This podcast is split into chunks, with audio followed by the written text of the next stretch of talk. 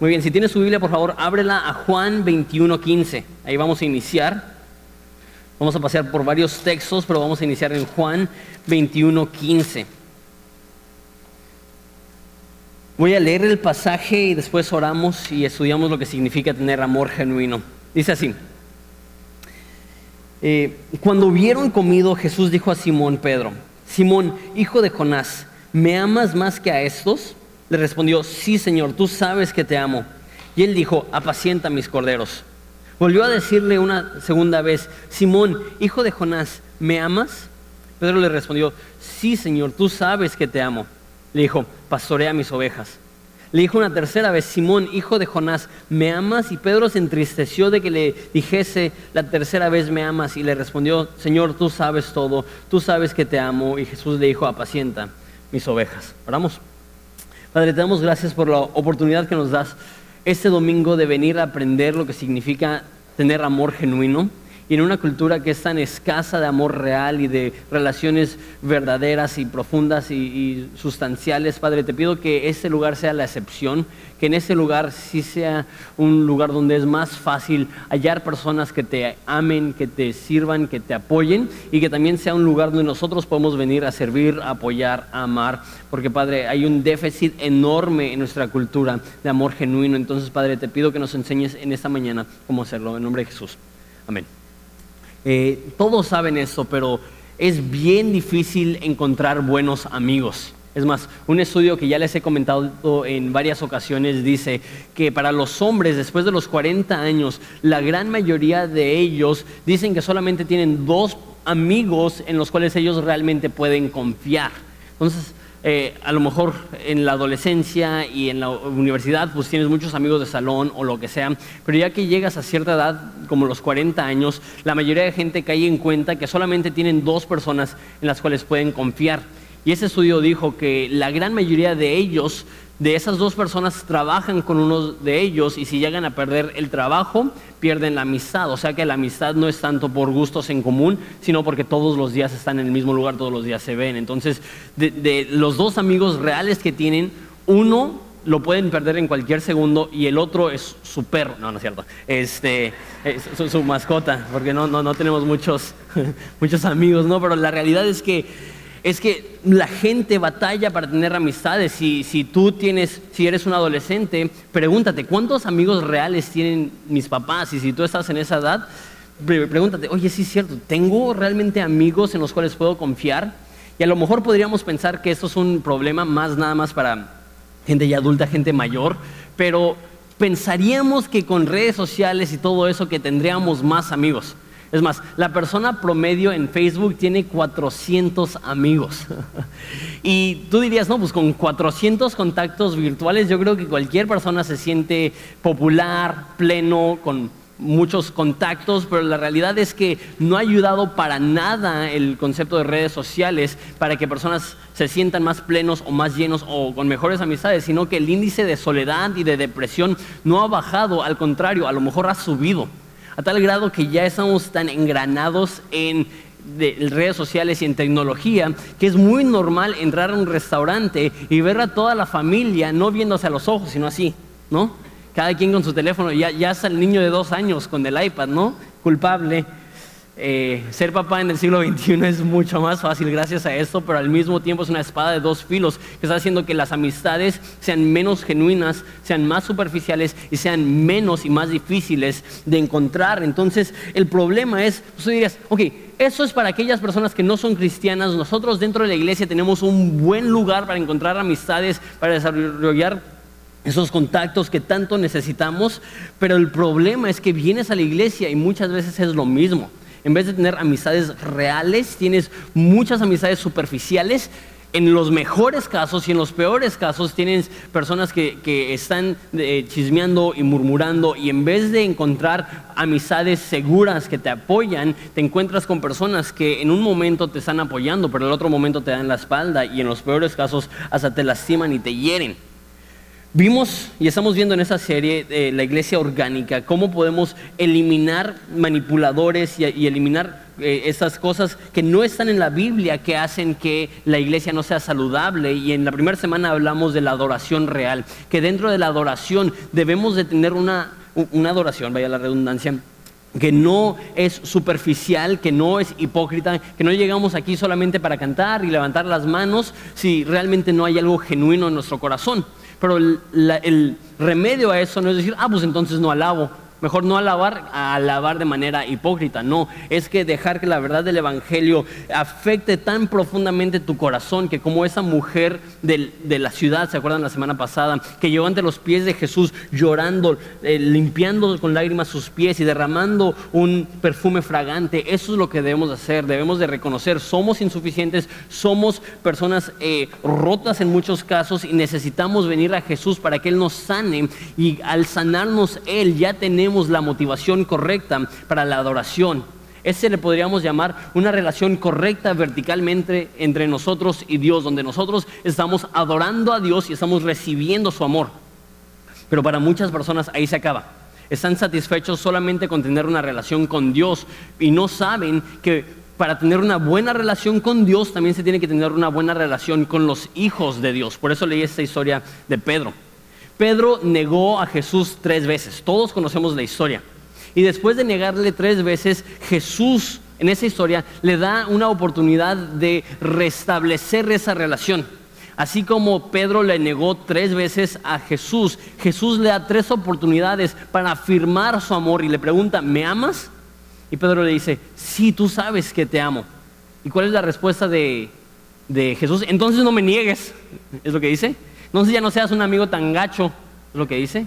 Dice, ¿me amas? Apacienta mis ovejas. Que si quieres mostrarme a mi amor, la manera que me vas a mostrar a mi amor es la manera que tratas a la iglesia. Porque nuestra relación con Dios vertical se mide con nuestra relación con la iglesia horizontal, o sea, con los miembros, con los demás cristianos. Dice Gálatas que debemos de ser buenos con todos, amigables con todos, pero mayormente a los de la casa de la fe. Y vivimos en una cultura que lo más de moda es decir, ah, sí, yo amo a Jesús, o ah, sí, yo tengo una relación con Dios, pero con otros cristianos. Y tenemos frases como, me cae bien Dios, pero la iglesia me cae gorda, ¿no? Me, amo a Jesús, pero son los cristianos los que no tolero. Y lo que dice Jesús a Pedro, ¿me quieres amar? Sirve, apacienta, alimenta a la iglesia. Y a lo mejor algunos dicen, sí, pero Pedro era pastor. En ese momento no. En ese momento apenas estaba haciendo fundada la iglesia, estaba unas semanas de ser fundada la iglesia. Y antes de fundar la iglesia, Jesús le dice a Pedro, sé que me negaste, sé que me fallaste, pero ¿sabes lo que puedes hacer? Amar, servir, proteger, cuidar a mi iglesia. Simple, es imposible tener una buena relación con Dios si estamos menospreciando a la esposa de Dios. Eso es lo que pasó con Pablo cuando era Saulo, que estaba persiguiendo a la iglesia y Jesús se le presenta y le dice, Saulo, Saulo, ¿por qué me persigues? Aunque Saulo estaba persiguiendo a la iglesia, Jesús llega y dice, no, me estás persiguiendo a mí. Porque ojo, y eso trae mucha convicción a mi corazón. La manera en la cual tratas a los demás cristianos es la manera que estás tratando a Jesús.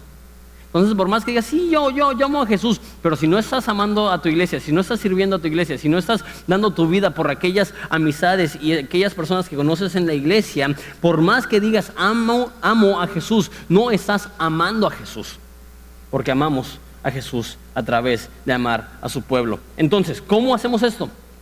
Les voy a les voy a dar cinco eh, principios para poder tener amor genuino. Eso es el segundo valor. El primer valor de Horizonte es adoración real. El segundo valor es amor genuino.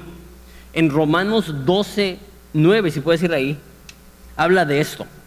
Romanos 12, 9, donde para nosotros lo más normal y lo más típico es que queremos ser percibidos como personas amorosas, pero que no nos cueste mucho, que no sea muy difícil. Mira cómo dice Romanos 12, 9, dice, el amor sea sin fingimiento, aborreced lo malo, seguid lo bueno, amad los unos, perdón, a los otros con amor fraternal, en cuanto, en cuanto a honra, prefiriéndoos los unos a los otros. Entonces dice que el amor sea sin fingimiento. ¿Por qué? Porque hay una tendencia en el corazón humano y particularmente en el corazón cristiano, de amar de una manera fingida, de amar de una manera que no cuesta. En la Biblia vemos que el amor no es un sentimiento, es un sacrificio. Cuando eh, la Biblia describe el amor en 1 Corintios 13, lo primero que dice es, el amor es sufrido. O sea que, que, la esencia del amor no son los sentimientos bonitos o las maripositas que sentimos en el estómago. La esencia del amor es cuánto estás dispuesto a sacrificar por el bienestar ajeno. Y si esa es la definición, hay mucha gente que tiene un amor falso, un amor que están pretendiendo, un amor que, que dicen, te amo, para ser percibidas como una persona amorosa, pero, para citar esa porción de la Biblia, es un amor fingido porque hay muchas personas que quieren los beneficios que el amor otorga sin estar dispuestos a hacer los sacrificios que el amor demanda. O sea, no quiero sacrificarme, pero que tú te sacrifiques por mí. No quiero entregarme, pero quiero que tú te entregues por mí. No quiero servirte, pero quiero que tú me sirvas a mí. No quiero procurarte, pero quiero que tú me procures a mí. Eso es un amor falso, eso es un amor superficial, eso es un amor hipócrita. Y sé que al decir eso le estoy dando en la, en la cabeza a todos.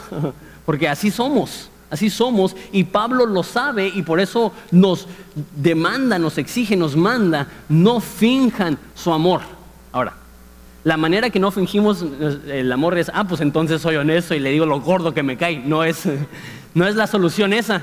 Ah, pues para no fingir el amor voy a ser el Grinch, ¿no? Yendo de persona en persona y la Biblia dice que sea honesto, te odio, ¿no? No, no se trata de eso. Mira bien lo que dice en versículo 10 amando los unos a los otros, esa palabra es muy clave, con amor fraternal. Hay una frase que antes la usaba, que ahora que ya entiendo ese pasaje me cae gorda. Y la frase es, la verdad me caes mal, pero te amo en el Señor. ¿Han escuchado algo así? o en las peores versiones, te odio, pero te amo en el Señor. ¿Qué significa eso? Y lo que pensamos como cristianos, pues la Biblia dice que debemos de amar a todos, aún a nuestros enemigos, entonces debemos de amar a las personas que no nos gustan, que no nos caen bien. Y en cierta parte es cierto eso. Pero el amor que Dios pide de nosotros, el amor de sacrificio, el amor que la Biblia llama agape, que es un amor incondicional, un amor que se entrega a sí mismo, es un amor mayor al amor de que me caen bien. De hecho, en segunda de Pedro, cuando está describiendo la forma que debemos de tratar a las demás personas, dice que debemos de agregar al amor fraternal amor divino. O sea que si queremos alcanzar el amor de Dios, el primer paso es un amor entre hermanos. Entonces, cuando decimos, te amo, pero me caes gordo, lo que realmente estamos diciendo, no te amo y me caes gordo.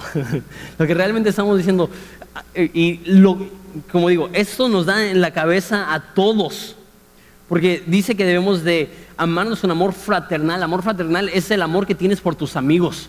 Es ese amor que cuando no has visto a un amigo en mucho tiempo y lo ves por primera vez, le abrazas, estás feliz, estás alegre, que, que, te pones de acuerdo con él para verlo y platicar. Y, yo tengo amigos así, pienso en, en, mis amigos que son pastores, que probablemente tengo conexiones más profundas con ellos porque estamos en la misma vocación y, y pasamos por las mismas luchas. Y, pienso cada vez que viajo a Querétaro para estar con Quique o, al DF para estar con Fermín y Raulito. Y, es una amistad tan profunda. Eso es amor fraternal. Pero lo que, lo que la Biblia quiere es que tengamos eso con las personas en general. No que nos reservemos para unas cuantas personas, a esas personas las amo y a esas personas las tolero. Esas personas las aprecio y esas personas las soporto. No, y sí van a haber solamente unos cuantos amigos profundos, pero eso no significa que no tratamos a todas las personas de manera amigable, y, pero no solamente en general, sino genuina, que realmente aprecias a las personas. ¿Y sabes qué? Y una vez más me incluyo en eso porque eso es un área de mucha debilidad en mi vida, típicamente cuando alguien te cae gordo, el problema no es él, el problema es uno. Típicamente cuando alguien te cae mal, ni siquiera es porque te ofendió o porque te hirió, muchas veces es nada más no tienen personalidades que se complementan y por eso no te gustan. Y en los peores casos, y muy seguido y muy común, que lo que no te gusta de ellos no te gusta porque es lo mismo que no te gusta de ti. y la razón que te caen gordos es porque son muy similares y pues más fácil echarle la culpa a él que reconocer que yo tengo las mismas fallas y los mismos complejos y, los mismos problemas. Entonces, típicamente cuando no amamos a gente de manera fraternal es porque hay orgullo en nuestro corazón. Entonces, ¿qué es lo que debemos hacer? Todavía en versículo 10 dice, más bien debemos de honrarnos. En cuanto a honra, prefiriéndonos los unos a los otros. Eh, hay, una historia en, la Biblia, eh, en Filipenses 4.2, donde Jesús le está hablando a la, iglesia en, Filipos y, hay dos mujeres que él dice que son mis colaboradores, que han estado trabajando con, con Pablo y dice, ruego a Evodia y a Sintique que sean del mismo sentir en el Señor.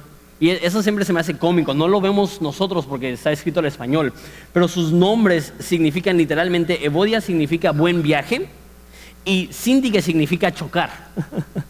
Entonces está diciendo, dile a buen viaje que se lleve con chocar, que, son personalidades opuestas, que son polos opuestos, que muchas veces por eso se están peleando. Una vez más, eh, ¿cómo podemos tener eh, amistad aún con personas con las cuales chocamos en cuanto a nuestra personalidad? Dice, ruego a Evodia y a Cindy que que sean de un mismo sentir en el Señor. Que la realidad es como cristianos hay más que nos une, que nos divide, hay más que tenemos en común que aquello que nos hace diferentes y hay más que podemos celebrar que aquello que podemos condenar. Y si reconocemos eso, podemos amar fraternalmente a cualquier persona. Por más rara que sea su personalidad, por más eh, incómodo que sea su trato de ti, si realmente reconocemos que somos hermanos en Cristo y que su sangre fue la misma, perdón, la sangre de Cristo fue la misma sangre que te compró a ti, que le compró a Él, entonces puede haber amistad. No solamente eso, dice que debemos de honrarnos. La esencia de amor genuino es cómo hablas de las personas cuando no están a tu alrededor. Porque muchas veces cuando están, ay hermano, no, ay hermana, ¿cómo ha estado? Le ha extrañado tanto. Que Dios le bendiga, que Dios le prospere, que Dios la mande con bien a su hogar y nada más se va. Ay, esa señora. que no regrese, por favor, ¿cómo le hacemos? y un segundo, y eso es amor fingido, un segundo estamos, ay, te amo. Así no, en redes sociales, ay corazón, ay cosita, no, y mil corazoncitos y, mil emojis diciendo te amo. Pero en mensajes privados, esa bruja, ¿no? La forma que ves si estás amando genuinamente es cómo hablas de esas personas cuando no están a tu alrededor. Esto es un problema en cualquier lugar. vivimos vidas de telenovelas. donde el chisme es lo que vende y es lo que compran y es lo que las personas quieren escuchar hasta en los supermercados. Y llegas a la iglesia y pensarías que es diferente. La verdad lo debería de ser, pero la verdad tenemos eso tan engranado de hablar mal de la gente a sus espaldas que ya se nos es nato, se nos es natural, se nos es normal. Pero ¿sabes lo que dice la Biblia? Que el amor sea sin fingimiento, aborrecer lo malo, seguir lo bueno, y, dice que debemos de amarnos los unos a los otros con amor fraternal y en cuanto a honra, preferir a los demás por encima de nosotros. ¿Cómo se hace eso? Está en chino. Por eso Dios nos da el Espíritu Santo, porque de otra forma, de otro modo, no podemos. Pero necesitas saber que esto es parte de los, de los valores de Horizonte, que Horizonte queremos ser un lugar donde aprendemos a crucificar al yo para buscar y afirmar lo mejor de las demás personas y en vez de hablar mal de ellos a sus espaldas, elevarlos y alabarlos y elogiarlos y honrarlos. Esa es la Biblia, que no salga, que tu boca no hable bien de ti, pero que la boca ajena hable bien de ti. No que seamos una cultura de autopromovernos, sino ser una cultura que estamos buscando promover y apoyar y animar y honrar a las demás personas. Y sabes que si hacemos eso, ¿te imaginas lo alegre, lo bello, lo hermoso que sería venir a la iglesia? Si, llegaras a la iglesia y de lo único que hablaran fueran las cosas positivas de las demás personas, ¿qué cultura se crearía? ¿Qué tan hermoso sería? A diferencia de llegar y decir, ¿ya supiste lo que hizo el hermanito? ¿Ya supiste lo que hizo la hermanita? Y no, hay que orar por ella, ¿no? Entonces, de los cinco eh, principios, el primero, no seas falso. Dice Mateo 5, 46, si amas a los que te aman, ¿qué recompensa tienes? ¿No hacen lo mismo los publicanos? Si solamente amamos a aquellos que nos tratan bien, si solamente amamos a aquellos cuyos, cuyas personalidades empalman y, y se este, encajan con las nuestras, ¿qué no hacen eso todos? ¿Que no cualquier persona puede amar a aquellos que les tratan bien? Ser cristiano es aprender la tarea difícil, más no imposible, de amar a aquellos cuyo, que, eh, amar a cuyos que no te han tratado bien, amar a aquellos cuya personalidad y forma de ser va en contra de la tuya. Entonces, primero, no debemos de tener un amor falso. Número dos, y pueden ir abriendo sus Biblias a, Juan 11, 39. Ahorita vamos a leer eso. Juan 11, 39. Número dos, rodéate de personas que te ayudan. Rodéate de personas que te ayudan. El problema es que muchas veces nosotros queremos ser gente positiva y gente que afirma el bien en las demás personas, pero nos rodeamos de gente negativa, gente criticona, gente amarga y siempre que habla, está hablando lo negativo, no lo positivo. Siempre que habla, está hablando lo malo, no lo bueno. Siempre que habla, está hablando lo oscuro, no la luz dentro de las vidas de las demás personas. Me encanta esta historia. Eh, Juan 11, 39. Dice así. Jesús dijo, quitad la piedra. Marta, la hermana del que había muerto, les doy un poco de contexto. Lázaro era uno de los mejores amigos de Jesús. Él muere y le mandaron a hablar a Jesús antes de que muriera para que llegara a sanarlo y Jesús se esperó para que muriera antes de ir a verlo. Entonces Marta está triste, no, no, no está enojada, pero le dice a Jesús, si hubieras estado aquí, Lázaro no hubiera muerto. Es en ese contexto que llega Jesús y le dice, este, eh, Jesús a Marta, quita la piedra. Y Marta le dice, eh, Señor, hiede ya, ya está apestoso. No sé si has estado eh, cerca de algo que ya se murió y ya está descomponiéndose, pero los cuatro días ya es bastante tiempo. No sé si te ha pasado que hay un animal que muere cerca de la casa, atropellado o lo que sea, un gato, un perro, al día ya está oliendo. Entonces imagínate un, cuerpo humano que ya está en el proceso de, descomponerse. Dice, quita la piedra. En ese entonces eran tumbas que, que eran como cuevas y ponían una piedra delante de la, tumba y, Marta dice, huele muy feo. Y Jesús le dice, eh, ¿no te he dicho que si crees verás la gloria de Dios? Entonces quitaron la piedra donde había sido puesto el muerto y Jesús, alzando los ojos a lo alto, dijo, Padre, gracias te doy por haberme oído. Yo sabía que siempre me oyes, pero lo dije por causa de la multitud que está alrededor para que creen que tú me has enviado. Y habiendo dicho esto, clamó a gran voz, Lázaro, ven fuera. Y el que había muerto salió. Y una vez más, esto se me hace un, poco cómico. Atadas las manos y los pies con vendas y su rostro envuelto en un sudario, Jesús dijo, desatadle y dejadle ir. Cuando Jesús resucita, no sé por qué, pero nos dice el texto que dejó los lienzos, las vendas con las cuales lo habían envuelto en la tumba. Entonces, al parecer, al Jesús resucitar, no sé cómo, pero traspasa las vendas o a lo mejor se las quita y las vuelve a acomodar, no sabemos. Pero Jesús sale de la tumba sin vendas. Ese no es el caso con Lázaro. Dice que salió envuelto pies y piernas en estas. Entonces, imagínate, los envolvían como momias. Entonces se levanta Lázaro, sale y sale así, ¿no? Como Larry el pepino, casi brincando. Ese chiste sí lo puedo hacer en la cultura cristiana. Digo, esa dice, ¿qué? Y, sale y está atado.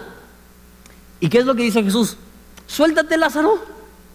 No, dice a los demás, desatadle y dejadle ir. Lo, que yo veo aquí es que muchas veces al convertirnos al cristianismo es esto, es nuestros espíritus muertos cobrando vida y somos una nueva criatura. Pero muchas veces seguimos con la vestidura de muerte. Todavía seguimos apestosos. ¿No? La salvación es un evento, pero la santificación es un proceso. La salvación sucede en un momento cuando creemos en Jesucristo, pero la santidad, eso es un proceso tardado, a veces difícil. Y si lo intentamos hacer solos, vamos a batallar muchísimo más. Si Lázaro se intenta desenrollar solo, por eso dice Jesús, ustedes desátenlo.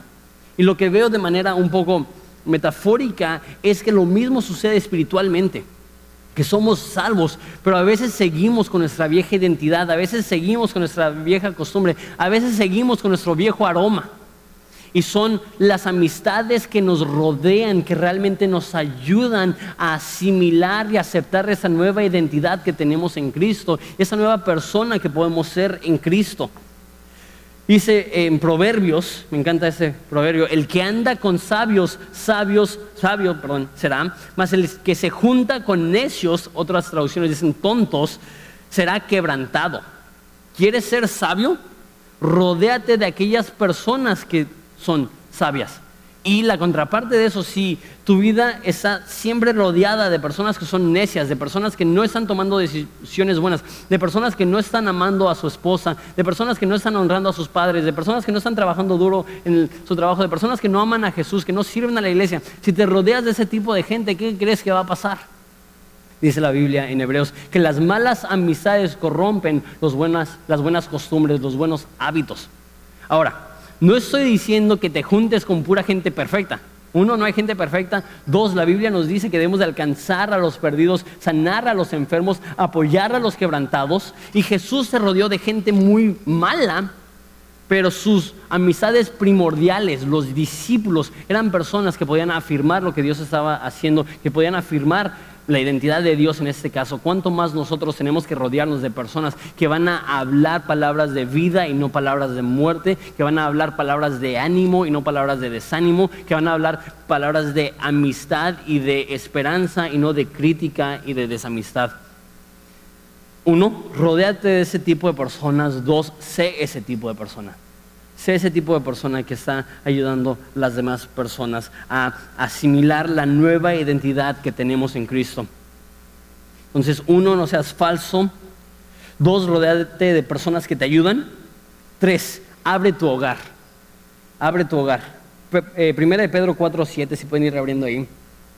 También me encanta, todos esos versículos me encantan, pero los tres que ya dije se me hacen este, casi chistosos o casi irónicos, el de amor sin fingimiento, el de desatadlo y dejadlo ir, que viene todo, sale todo vendado el pobre Lázaro.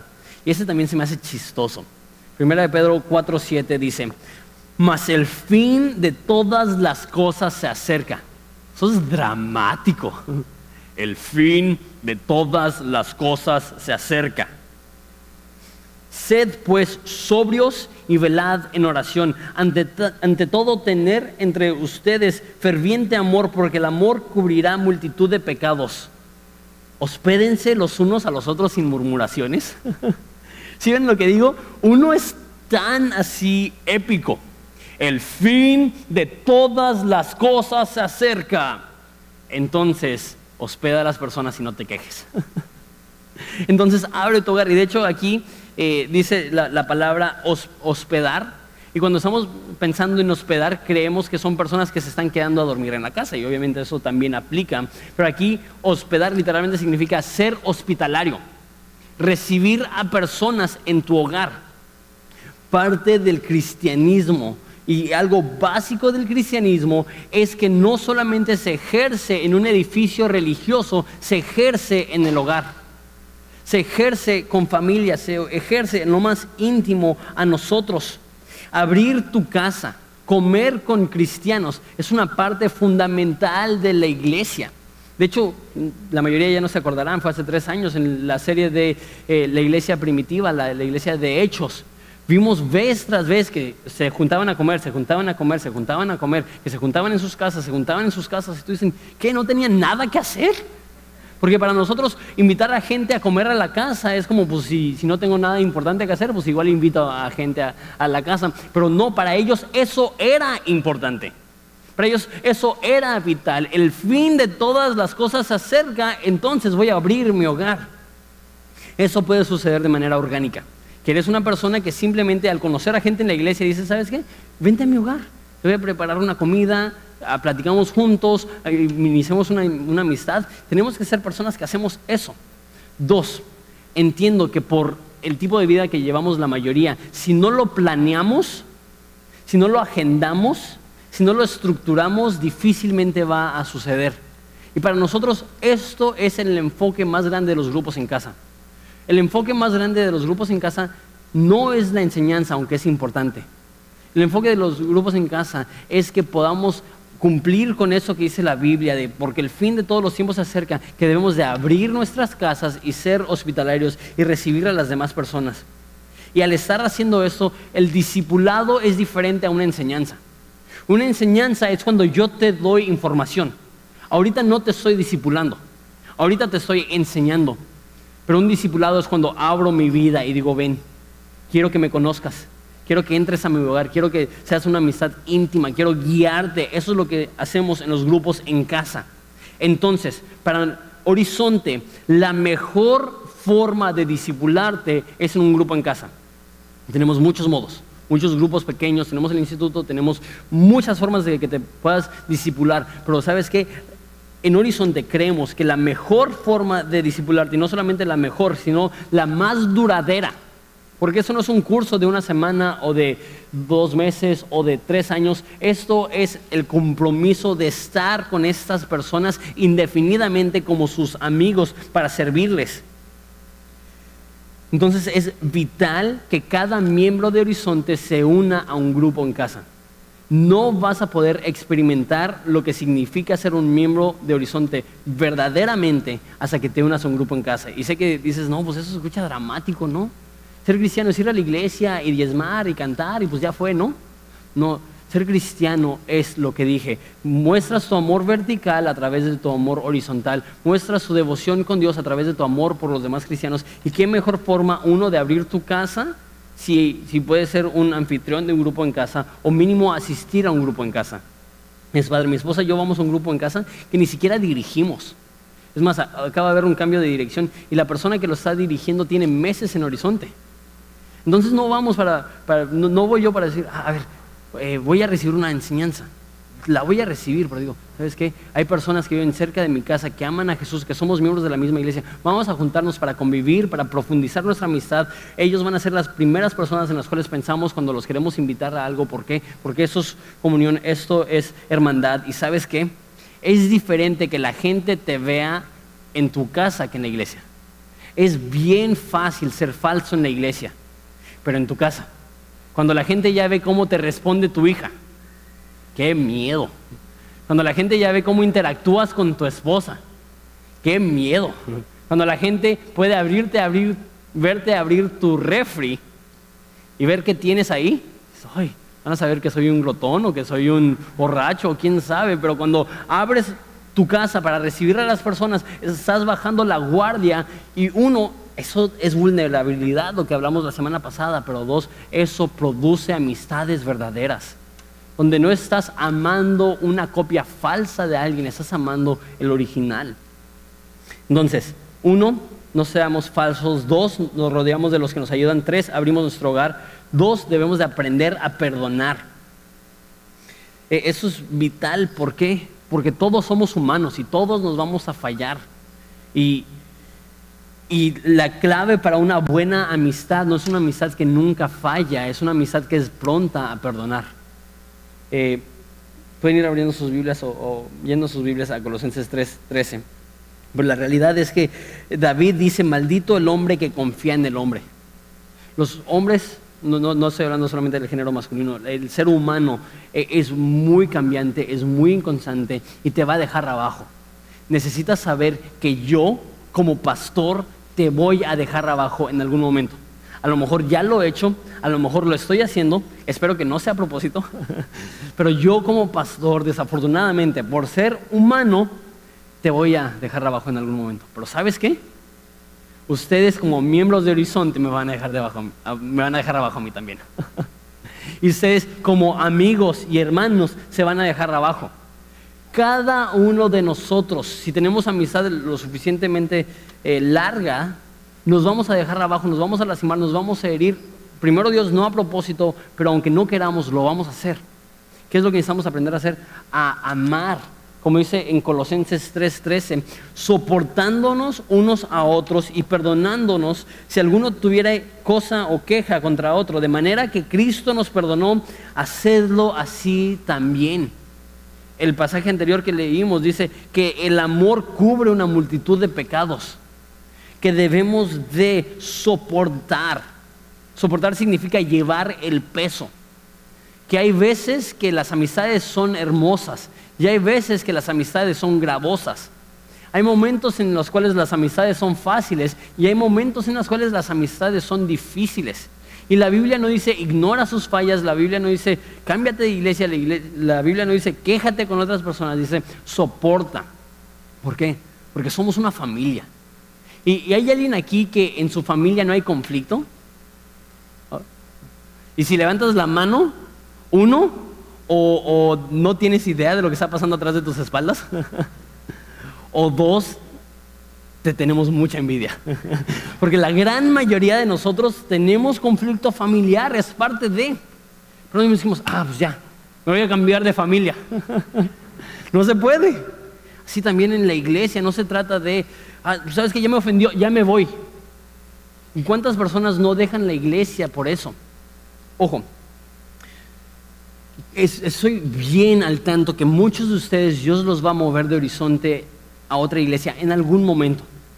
Y si es que Dios te está llamando, y si es que hay una oportunidad para servir, y si es que te queda más cerca de tu casa, o si es que le gusta más a tu esposo, o si es que, que, te encuentras más ahí, te ellas más a mí ahí y, te estás discipulando más, súper, súper. No estamos en competencia con las demás iglesias, somos una familia, una fe, un bautismo, y no estamos buscando que Horizonte crezca, estamos buscando que el cristianismo crezca. Y si hay gente que se tiene que ir, lo entendemos.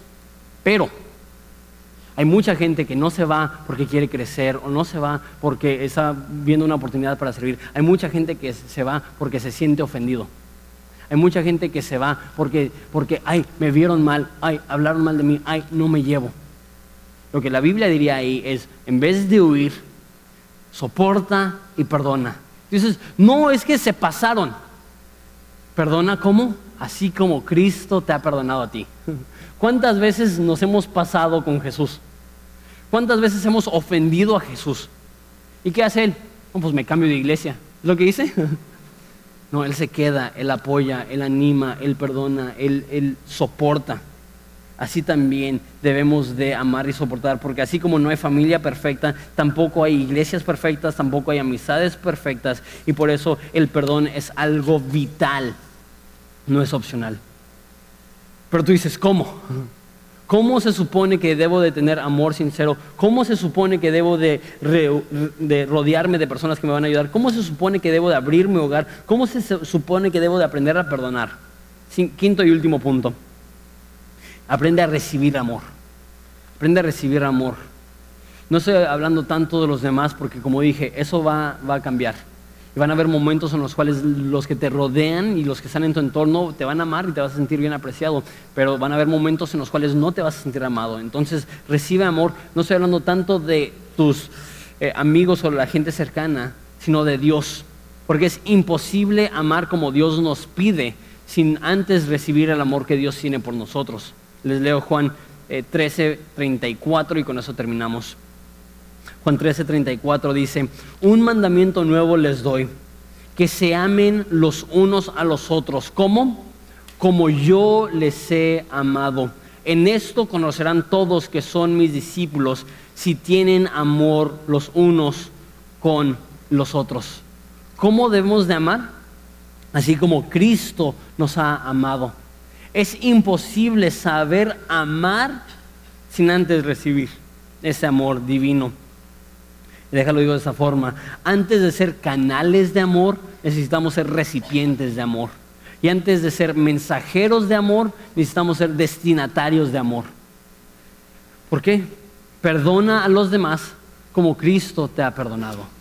Ama a los demás como Cristo te ha amado. Eso está en chino. Por eso tenemos que depender no de un amor que nosotros producimos, sino de un amor que nosotros transmitimos. Y así como la luna no produce su propia luz, simplemente refleja la luz del sol, así, también nosotros no producimos nuestro propio amor, sino que reflejamos el amor que hemos recibido de Jesucristo y lo transmitimos a las demás personas. ¿Y cómo nos ha amado Jesús? Dice la Biblia, mayor amor tiene nadie que eso, que alguien dé su vida por sus amigos. Jesús nos ha dado el ejemplo a seguir que el amor real es el amor que se sacrifica, es el amor que se da, es el amor que da todo y entrega todo.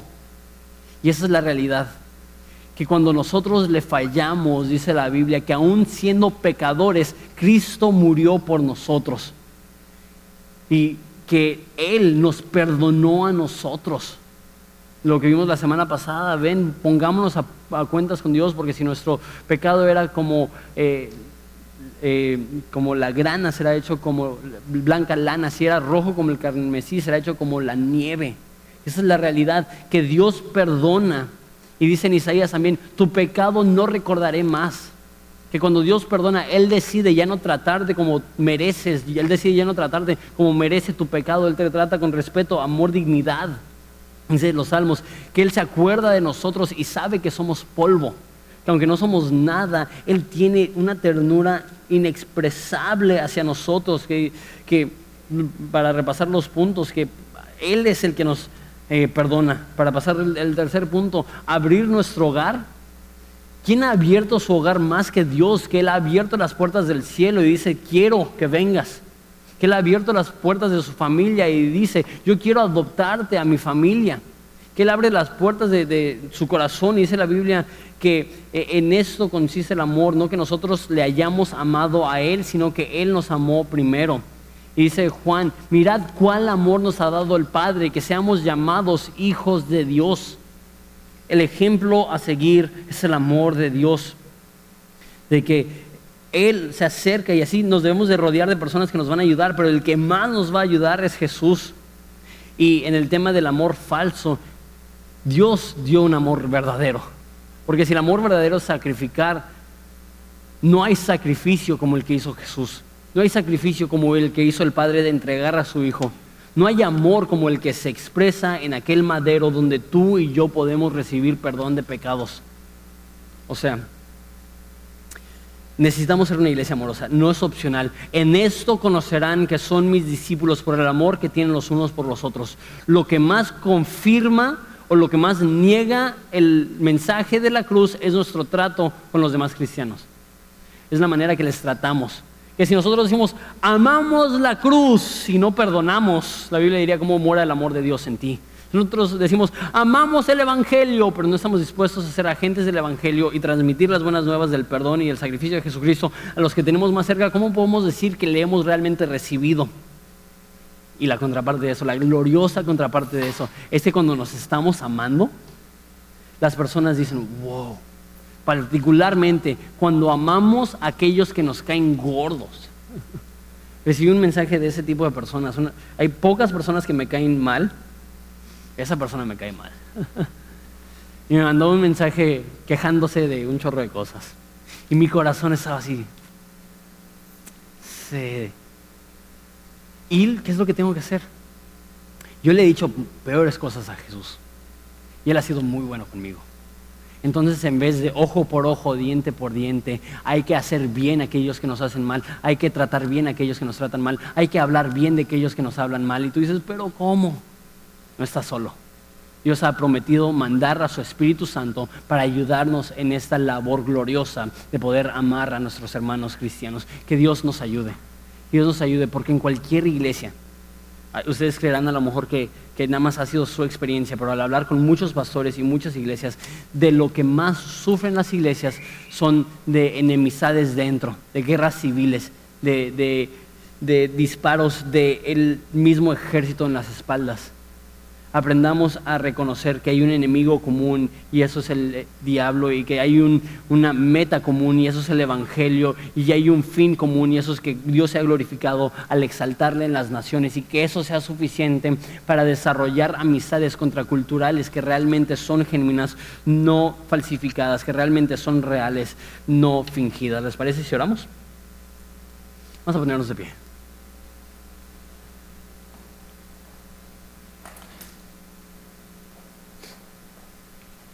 Les recuerdo también, les dije la semana pasada, eh, que cambiamos un poquito el orden de, las, de la alabanza, estamos teniendo un poco más de alabanzas ahorita al final. Eh, y eso es a propósito, eh, eso es para que podamos en nuestro corazón hablar con Dios y al adorarle que le podamos decir, ¿sabes qué Dios? Gracias por ser tan bueno. Y a lo mejor tenemos que decir, Dios, recuérdame tu amor. Quiero ser un, un destinatario para poder ser un agente. Quiero ser un recipiente para poder ser un canal. Y, que la adoración pueda ser real. Que como vimos la semana pasada, que no sea de los labios para afuera, pero que realmente podamos sentir esa gratitud. Que nosotros, aún siendo pecadores, Cristo murió por nosotros que nosotros aún habiéndole dado la espalda a Dios, Él no nos da la espalda a nosotros, sino que nos busca y nos jala, dice la Biblia, con cuerdas de amor. Vamos a adorar a Jesús, vamos a orar. Padre, te doy gracias. Te doy gracias porque tú estás vivo. Te doy gracias porque tú nos, nos has dejado huérfanos. Y en esa tarea y en esa labor de amar a nuestros hermanos, necesitamos tanta ayuda porque hay orgullo y superioridad en nuestros corazones que envenena la forma que vemos a las demás personas. Ayúdanos a humillarnos delante de tu poderosa mano para que tú nos exaltes. Ayúdanos a humillarnos para que podamos ver a nuestros hermanos cristianos como igual de necesitados que la gracia de Dios que nosotros. Y si tú nos has amado y perdonado, nosotros también debemos de amar y perdonar. Y si tú nos has recibido, también nosotros debemos de recibir. Y si tú nos has soportado, también nosotros debemos de soportar. Padre, te pido por aquellas personas que han sido agentes de negatividad en esta iglesia. Te pido que se arrepientan, que puedan ser como los amigos de Lázaro, que están quitando las vendas que apestan a muerte y no poniendo más. Y hablando palabras de honor y no palabras de deshonra y hablando palabras de ánimo y no palabras de desánimo. Y palabras que animan, no, no palabras que derrumban. Padre, cuando amamos tú eres glorificado, porque por esto sabrá el mundo que somos tus discípulos, por el amor que tenemos los unos por los otros. Entonces te rogamos, haz una obra de amor genuino en esta iglesia y en nuestro corazón y en cada uno de nosotros. Ayúdanos a adorarte, no solamente con nuestro canto, pero también con, nuestro con la forma que tratamos a nuestros hermanos cristianos. Que seamos amables con todos, pero particularmente con los de la familia de la fe. Y te amamos y es en tu nombre precioso que pedimos esto.